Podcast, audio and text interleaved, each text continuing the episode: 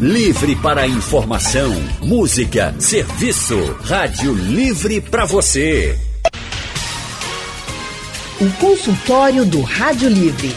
Faça a sua consulta pelo telefone 3421 3148.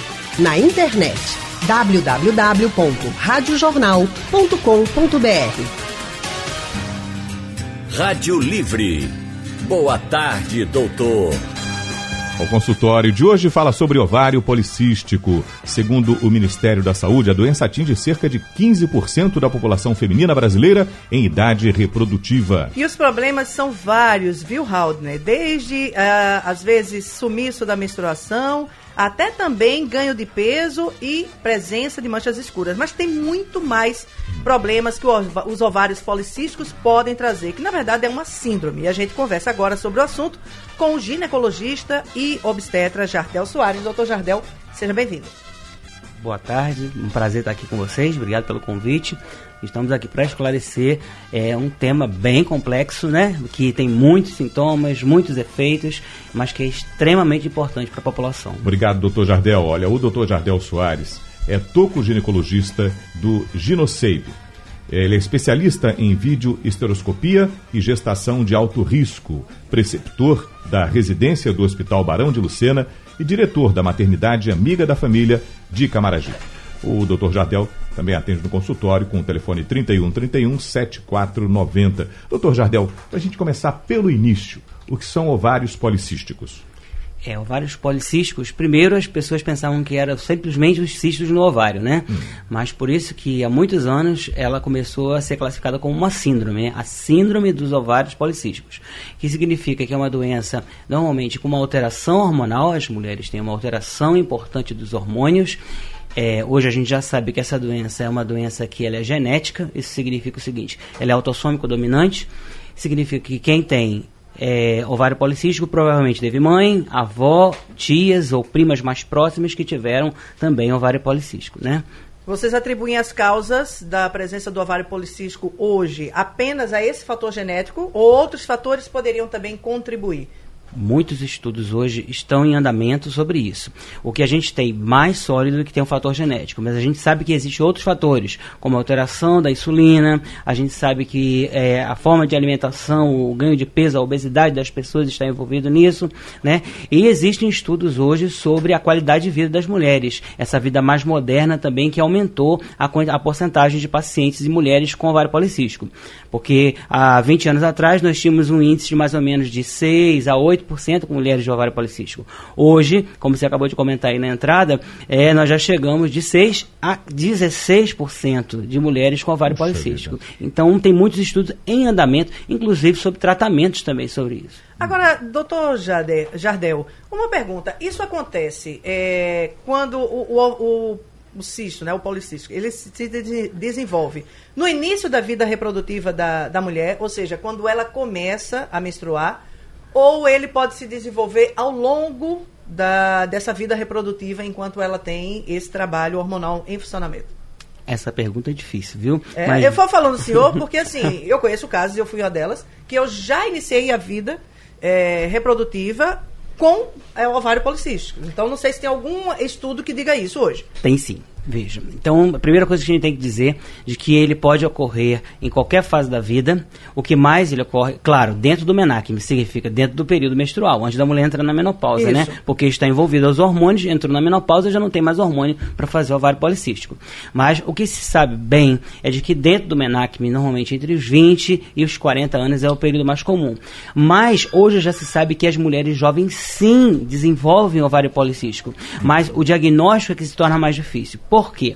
Porque a forma de diagnosticar não é simplesmente através de uma ultrassonografia. Hoje os estudos mostram que nós deveríamos ter pelo menos três critérios para poder chegarmos a classificar que existe um ovário policístico. E um dos critérios que é o mais comum nas pacientes, que é a, oligomenorreia, que é aquela paciente que não menstrua ou menstrua pouco, ele é muito comum nas meninas jovens. Aquela menina que a gente costuma dizer, aquele carro que está começando, né? Menstrua um mês, outro mês não menstrua, fica dois, três, quatro sem menstruar, depois menstrua novamente que muitas vezes se atribui a exatamente a imaturidade do eixo hipotálamo, hipofisário, e daí que vai estimular os ovários. Né? Isso na vida na, na adolescente começa a menstruar, ela pode ter naturalmente essas interrupções, esses saltos de alguns meses para a menstruação começar a ficar regular. Exatamente, e é isso que faz com que muitas vezes titubeiem na hora de dar o diagnóstico, de fechar um diagnóstico nessa moça. Será que isso aí é fisiológico mesmo, desse engatinhar de uma menina que está se tornando mulher, ou realmente já é um sintoma de patológico de um ovário policístico? Por isso que às vezes envolve fazer estudos laboratoriais, exames laboratoriais, exame de imagem e escutar a paciente. E o que ele provoca, doutor, na, na mulher? Quais são os problemas que a mulher com o, o ovário policístico ela passa a enfrentar? Vamos lá. É, o sintoma mais comum que chegam nos consultórios, seja da rede pública ou da rede privada, é a oligomenorreia, que é a pessoa que menstrua pouco, ela tem uma irregularidade na menstruação, uhum. ou a amenorreia, que é a paciente que fica sem menstruar. Essa é a queixa mais comum. Quais são as outras? As outras é aumento dos pelos, que pode ser a nível pubiano, que é na região é, genital da mulher, a nível de axilas, principalmente nos braços, elas que é uma queixa muito comum na região mentoniana, que é por baixo dos lábios, né? Ou na, reunião, na região da barba, que seria o famoso queixo e bigode. Exatamente. Então são as queixas mais comuns. E a outra queixa muito comum nos consultórios é o aumento da acne, né? O paciente tem muita espinha, esse é uma das queixas que o paciente chega também. De uma forma mais rara, ela pode chegar com a voz um pouco mais engrossada, uma voz mais grave masculina, mas isso já é uma causa mais grave, mais incomum, e pode chegar também com a cantose ignis, que é aquela pele, principalmente na região do pescoço e próximo da axila mais preta, mais, mais escurecida. Escurece essa pele junto da axila e do pescoço, é, doutor? Em casos mais graves, sim, pode ocorrer. Mas os mais comuns são os três primeiros que eu citei para vocês. E qual, normalmente, qual é o tipo, digamos assim, de tratamento que é orientado para esses casos mais simples ou, digamos assim, mais tradicionais que o, o, a síndrome ocasiona? A forma mais comum de tratar, isso é uma coisa que existe muitos estudos hoje. Antigamente a gente colocava sempre em primeira ponta o anticoncepcional, não é isso? Mas hoje os novos estudos mostram que a primeira coisa que a gente tem que pensar é mudar os hábitos de vida dessa moça e dessa mulher. O que, que é? É orientação dietética, perda de peso, atividade física, porque automaticamente você aumenta o metabolismo desses hormônios que estão aí circulantes, automaticamente você consegue controlar mais. Daí você começa a tratar com as outras coisas, que é o que? Anticoncepcional, e muitas vezes hoje a gente já tem bastante estudo que mostra a associação com um hipoglicemiante oral, que é a metformina, Existem estudos com o uso de um diurético chamado espirinolactona, que também ajuda bastante é, no controle é, do ovário policístico. Estamos de volta com o nosso consultório hoje falando sobre os ovários policísticos. Aqui no, no estúdio conosco, o doutor Jardel Soares nos esclarecendo aí sobre esse problema. Doutor Jardel, é, nós falamos sobre, digamos assim, os sintomas e os problemas mais comuns provocados pelos ovários policísticos. Entretanto, essa síndrome, ela também pode desencadear outros problemas que às vezes a gente não relaciona de forma alguma com eles, né? Como, por exemplo, problemas de diabetes. Exatamente. Os estudos mostram de que a síndrome dos ovários policísticos, ela envolve uma coisa chamada de uma resistência à captação da insulina. Então, é, é, os estudos mostram se não, que não se sabe bem se o excesso de andrógenos, né, que são os hormônios masculinos, que é o que predomina para a saída desses pelos, dessa acne que nós comentamos durante do intervalo, é, é, o, causo, é o, causa, o causador do aumento da insulina, dessa resistência à insulina, ou se é vice-versa, se é o aumento da insulina que causa o aumento dos andrógenos. Então, o que, que a gente sabe? Com esse excesso de insulina circulante, automaticamente essa resistência que tem na captação, isso faz com que aumente muito fome, aumento do peso, automaticamente esse pâncreas ele fica super saturado, ele produz insulina que não é captada, causando assim uma falência né, a nível é, pancreático e por conta disso as pacientes levam um dos é, grandes problemas que às vezes as mulheres pensam é simplesmente um ovário policístico é a diabetes. Isso é um Opa. dos problemas graves, né? A diabetes mellitus tipo 2 que as mulheres desenvolvem. Que outros problemas o ovário policístico pode trazer?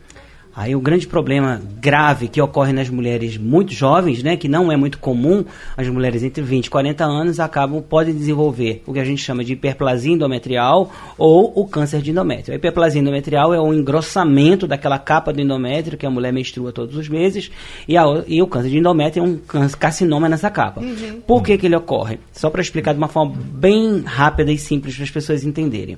O ciclo hormonal da mulher, ele normalmente ele tem 28 dias. A metade do ciclo ela é regida pelo estrógeno, a segunda parte com a progesterona. Existem dois hormônios que vêm a nível central, lá da hipófise, do meio do cérebro dessa mulher, que estimula essa produção. Um é o FSH e o outro é o LH. O que, que, acontece? Como a mulher ela tem uma alteração hormonal, ela tem picos de LH, porque esse hormônio ele é liberado de forma pulsante, né? Pulsátil.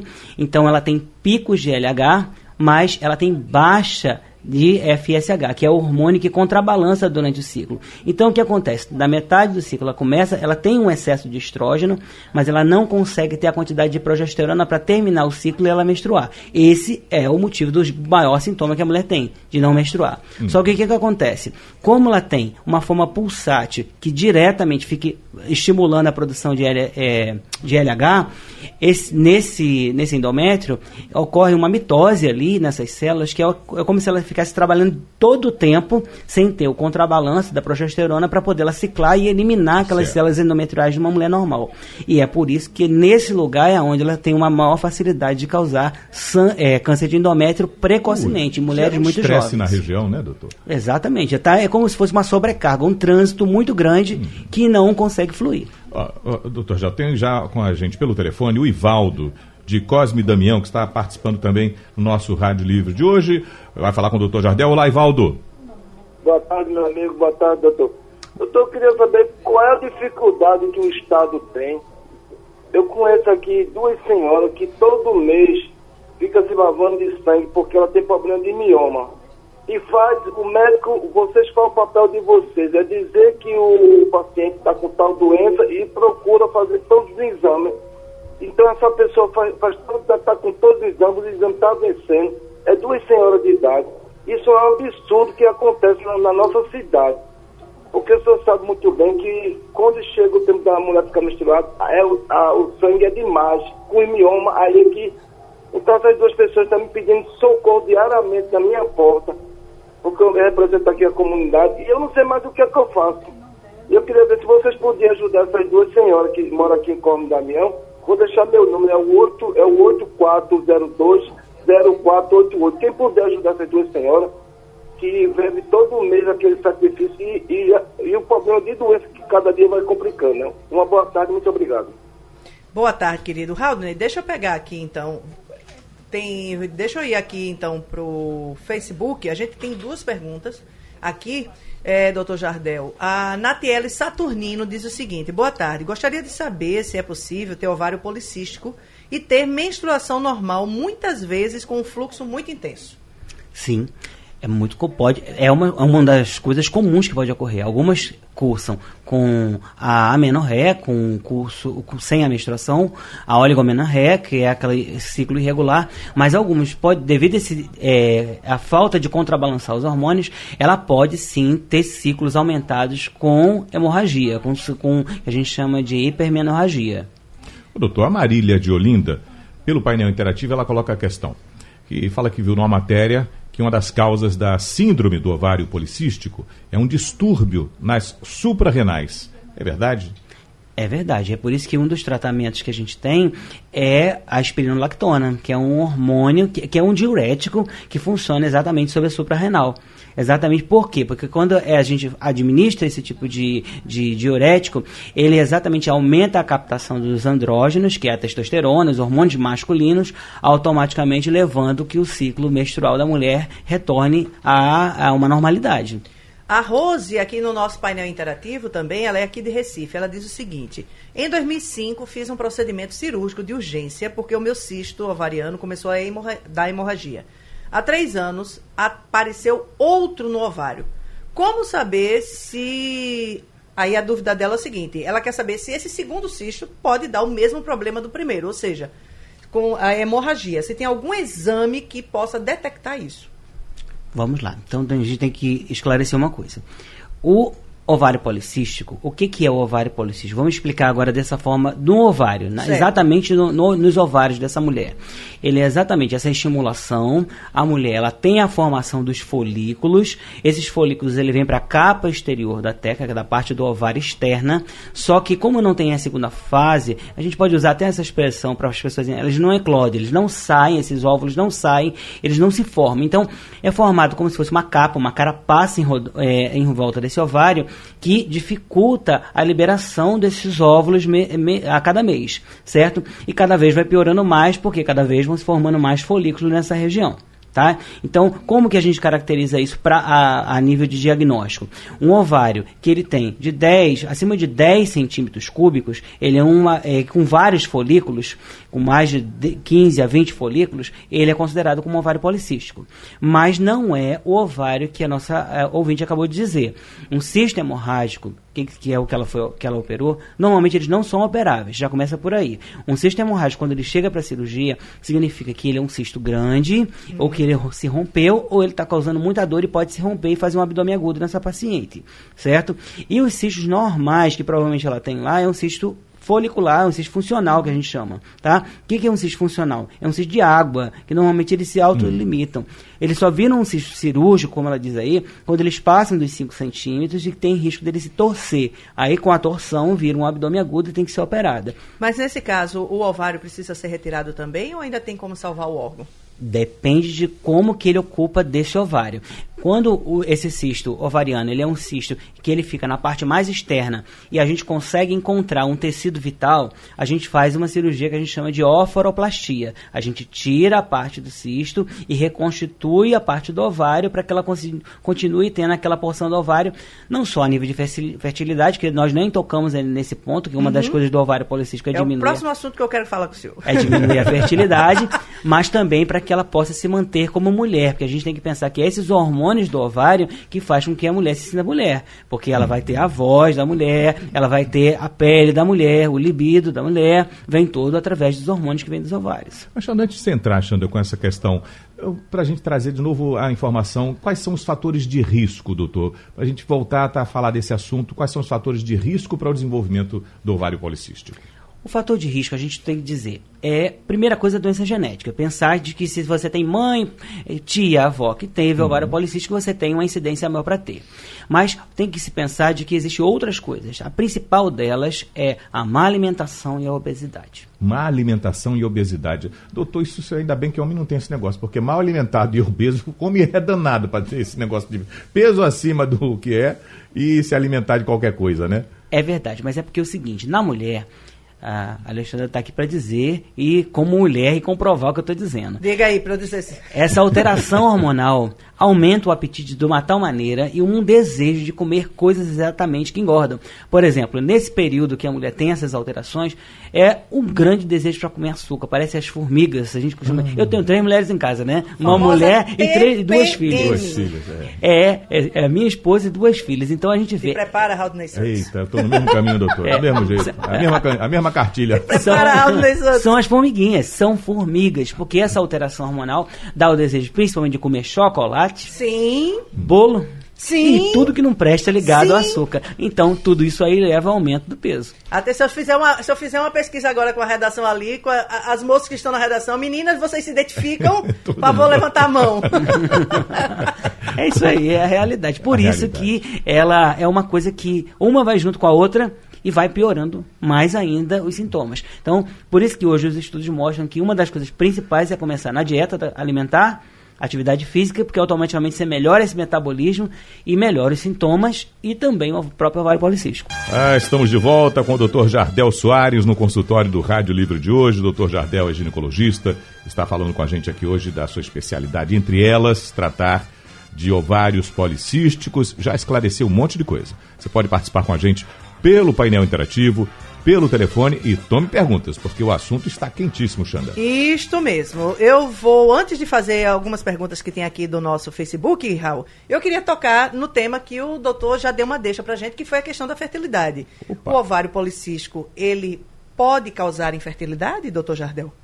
ele é um dos grandes causantes para a infertilidade. Porque o que acontece? Como essa mulher ela não consegue terminar a formação desses folículos e a ovulação sem óvulo, não tem menino, não tem filho, não tem, é, não consegue se encontrar com o espermatozoide e formar um feto. Então, é uma das grandes queixas que chegam no consultório. Às vezes a mulher chega no consultório, ou seja, no serviço privado ou público, é com a queixa de que ela não consegue engravidar. Ela não vem com uma queixa dizendo assim, eu não menstruo bem. Você começa a examinar, às vezes é uma anamnese. Só de você olhar para aquela mulher, você já começa a ver características, né? Uhum. É gordinha, você já vê que ela tem muito pelo, vê que ela está cheia de a, a, acne, cheia de espinhas. Aí ela diz, mas eu vim aqui para o senhor simplesmente porque eu não estou conseguindo engravidar, doutor. Eu estou sem tomar anticoncepcional há dois, três anos e não consigo engravidar. Então, só de você olhar, você já tem um pré-diagnóstico, né? desconfiar e investigar, aí, né, doutor? Aí a gente começa aquela investigação e normalmente a gente bate na trave do ovário policístico.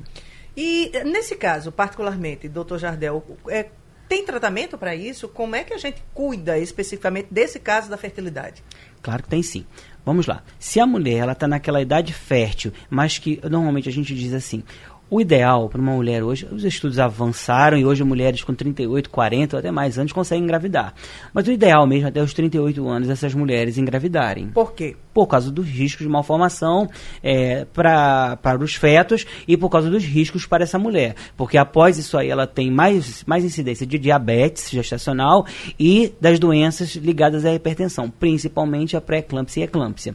Então, por isso, antes disso, ela deve tratar. Quando uma mulher ela chega nesse diagnóstico numa idade mais jovem, a gente pode tentar fazer um tratamento com anticoncepcional por um tempo. Normalmente a gente faz um tratamento de seis meses, associado com a metformina, mudanças dietéticas, atividade física, e aí com um ovário com uma boa qualificação, a gente libera ela para engravidar e aí a gente vê se vai estimular ou não esse ovário. Quando uma mulher ela tem acima de 34 anos, a gente já tem estudos, inclusive pela Sociedade é, Brasileira de Infertilidade, de que essas mulheres elas já devem ter mais atenção. Seis meses dessas mulheres que não conseguem engravidar, você detectou, você já tem que tratar de uma forma mais ativa. Então, normalmente, o que, que a gente faz? A gente coloca um hipoglicemia oral, que normalmente a gente hoje os estudos mostram que é a metformina. Por quê? Porque ela exatamente ó, melhora a captação dessa, dessa insulina, diminui a resistência da insulina, automaticamente diminui a quantidade de andrógenos no sangue da mulher, que é a testosterona, e ela consegue começar a menstruar. Junto com isso, a gente já coloca o ácido fólico para evitar, gente, ela deveria até começar antes disso. O Ministério da Saúde se estendeu, antigamente a mulher tinha que começar ácido fólico quatro meses antes de engravidar. Hoje o Ministério da Saúde já estendeu para seis meses antes de liberar a gravidez. Então a gente já começa com ácido fólico para essa mulher e é, muitas vezes, acima dos 34 anos, a gente já pode começar uma indução da ovulação com medicação também. É, com medicações para induzir com que ela ovule e também para ajudar para que esse é, fetinho possa, possa se implantar no útero dela. Raul, tem aqui no nosso Facebook, o pessoal está nos acompanhando aqui pela página da Rádio Jornal, aqui da rede, nós temos uma pergunta, doutor Jardel, do Diógenes Siqueira. Ele quer saber porque a, a, a esposa dele, em um mês, menstrua, tem um sangramento muito intenso e no outro tem muito pouco sangue e com muita dor de cabeça. Ele está querendo saber como é que pode controlar isso. Muito bom. A pergunta dele é muito excelente. É uma pergunta muito comum, né? Uma pergunta excelente porque é muito comum isso no consultório. Isso é, demonstra que ela tem uma irregularidade a nível hormonal. A gente tem que ver se isso é só dos hormônios que estão é, alterados na sua liberação. Ela pode ter uma alteração também a nível de peso, de estresse, porque muitas vezes as pessoas pensam assim: ah, eu estou aqui, não estou menstruando direito, isso aí é porque meu ovário está ruim. Mas não é. Hoje os estudos mostram que mulheres que se estressam muito, que têm muitos problemas familiares, mulheres que não conseguem dormir bem, mulheres que comem mal em horários ruins, elas têm alteração hormonal. Elas podem ter a hipermenorragia, que é o sangramento, como ele disse aí, ou podem ficar sem menstruar ou menstruar muito pouco. Então, não é só um fator de pensar que é hormonal. Existe um fator multifatorial para causar essa irregularidade que ele disse. No caso dela aí, a gente precisa investigar qual é a principal causa, ou se são várias causas em uma só. Doutor Jardel, o ovário policístico pode prejudicar, inclusive, é, a, a mulher no seu desempenho sexual, na sua forma de se relacionar com o um parceiro? Claro que sim. Nós estamos falando que a doença é uma doença que altera os hormônios da mulher. Então, é, Alexandre aqui como mulher sabe disso, e você sabe também com a sua esposa, eu com a minha, a gente vê isso aí. Existem alguns períodos do mês que a mulher é uma mulher que ela tem um aumento da libido. Uhum, ela tem um maior isso. desejo do sexo. E alguns momentos que ela não tem. Por que, que é o momento que ela não tem? Porque exatamente ela tem é, um aumento da progesterona, automaticamente com a progesterona alta diminui a libido. Então, quando essas moças, essas mulheres, elas têm essas alterações hormonais, isso pode causar uma disfunção sexual, sim. Porque ela, tem um, um, ela não tem um contrabalanço dos hormônios que precisam se reger. Eu costumo dizer que os hormônios dentro de uma mulher é como uma orquestra.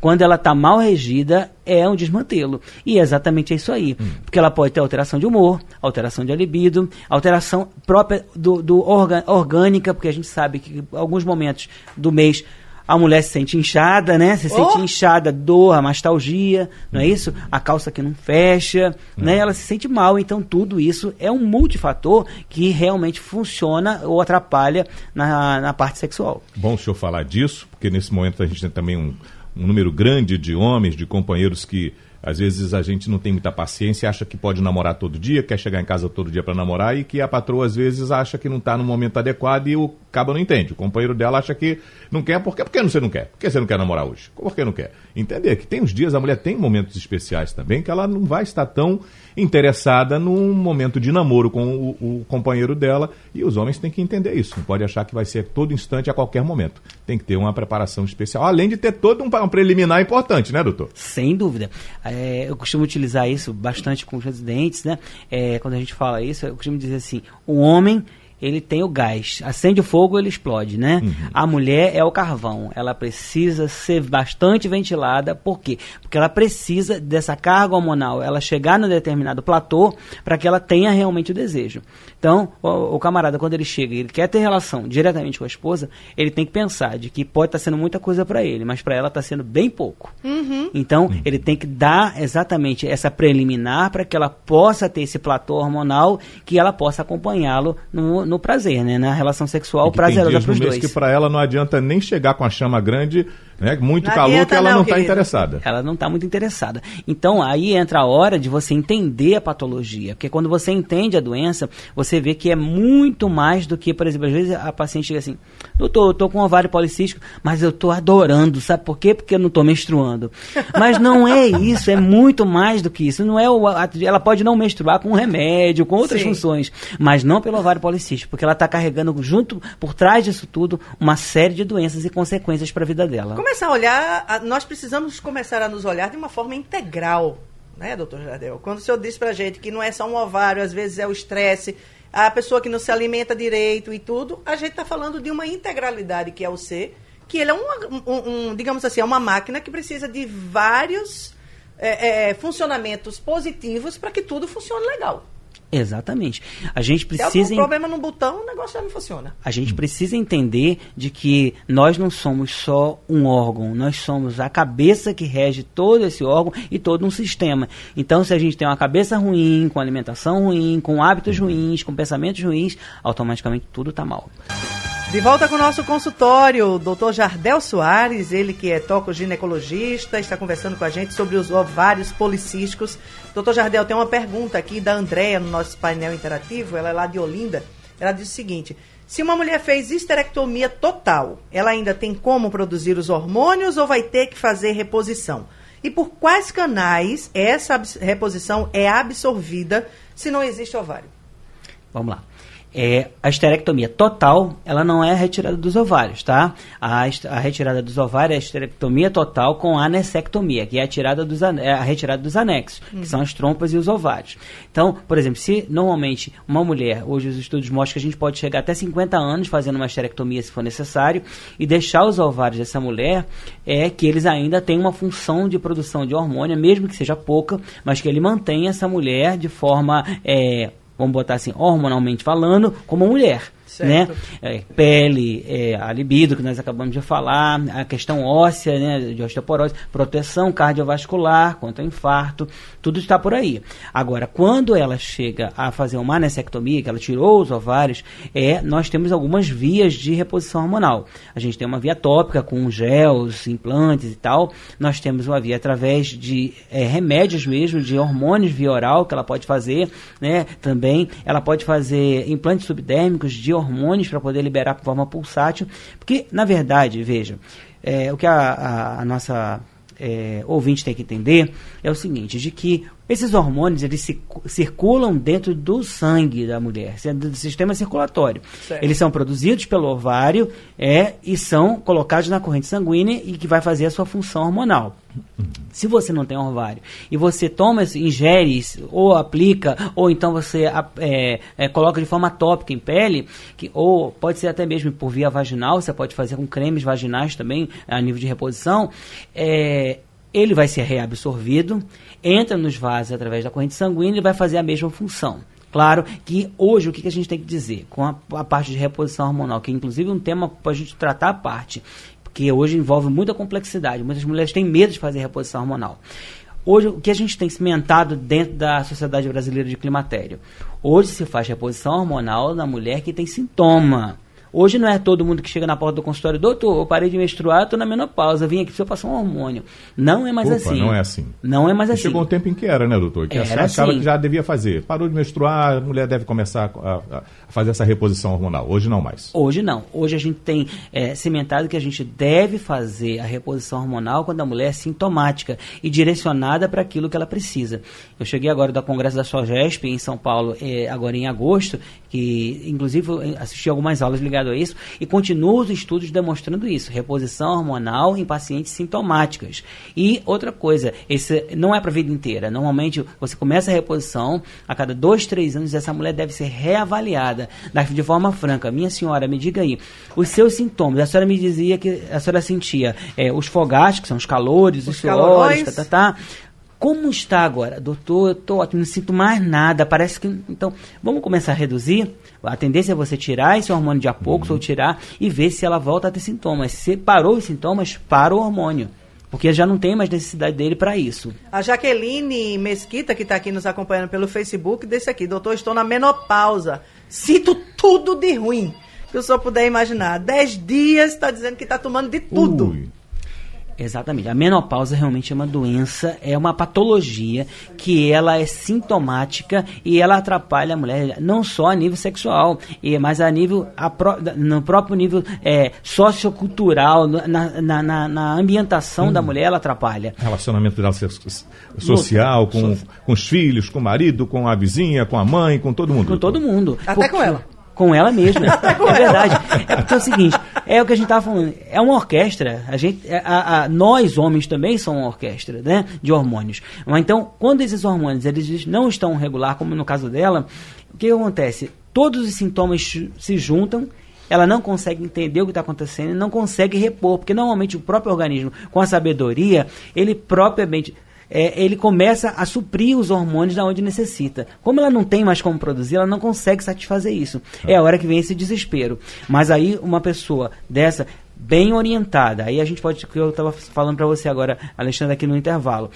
É, o ovário policístico, o climatério são doenças que podem ser tratadas em unidades básicas de saúde. Não necessariamente a gente precisa ir para hospitais terciários. Um bom ginecologista. É importantíssimo isso. Repetir, doutor que uhum. a pessoa, a mulher que está passando por essa necessidade, ela pode buscar um posto de saúde próximo à casa dela. Exatamente. A gente tem nas unidades básicas, na unidade de especialidade, por exemplo, lá em Camaragibe, a gente tem a unidade de especialidades, né, que é do lado do mercado público. Lá nós temos três ginecologistas que são capazes de tratar isso aí.